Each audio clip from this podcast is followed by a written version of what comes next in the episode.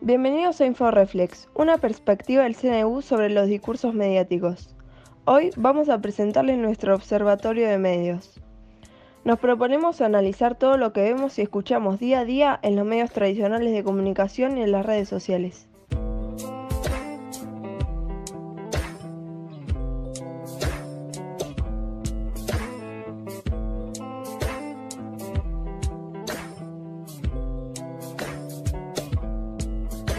Hola, ¿cómo andan? Espero que muy muy bien.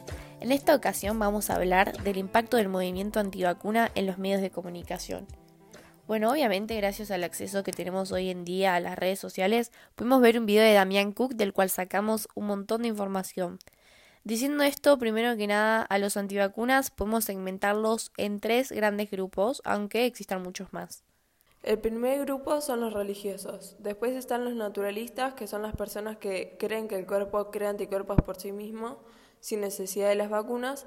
Y el tercer grupo eh, piensa que con las vacunas nos están controlando de alguna forma. Eh, ahora voy a pasar a contarles el primer registro que se obtuvo de este movimiento.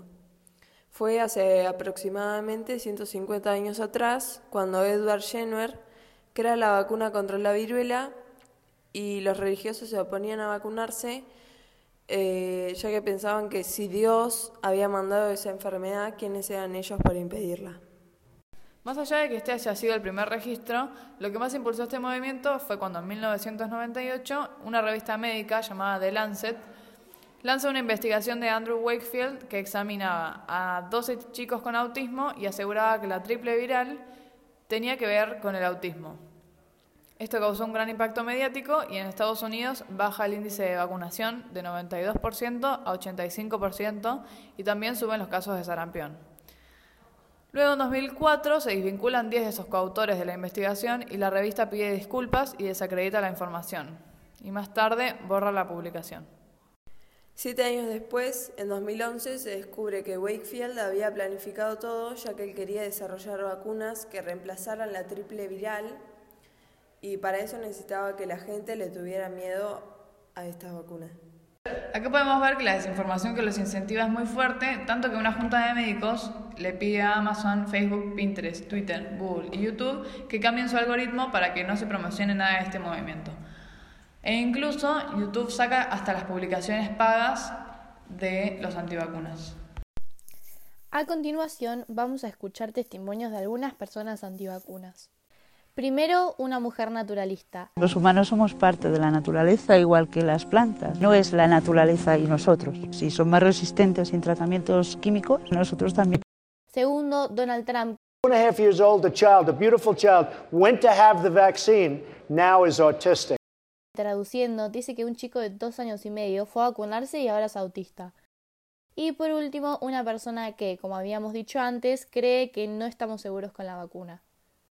¿Quién me garantiza que mi hija no se va a ver afectada por algunos de todos los componentes que tienen las vacunas? Luego Amalia Granata publica en Twitter una noticia falsa en la que dice que el gobierno confirma oficialmente que cuatro vacunas del calendario argentino están conformadas por células de fetos abortados. Desde nuestro punto de vista, hay dos factores muy importantes que influyen al crecimiento de este movimiento. El primero es la facilidad que cada uno de nosotros tenemos para publicar información, sea falsa o no, a los medios de comunicación.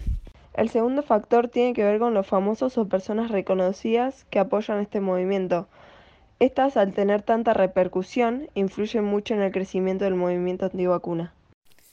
Bueno, ahora más o menos para ir cerrando, queríamos dejar en claro que al no vacunarse, no solo puedes perjudicarte a vos mismo, sino a todo tu entorno. Y ahora, más que nunca, con el coronavirus, tenemos que ser conscientes de la importancia de las vacunas debido a todas las enfermedades que previenen y también tener cuidado con la información que podemos llegar a encontrar en las redes sociales. Esperamos haberlos invitado a reflexionar sobre los discursos de los medios y las redes sociales. Seguiremos investigando la información que consumimos y el impacto que nos genera. Los esperamos en el próximo episodio. Los saluda InfoReflex.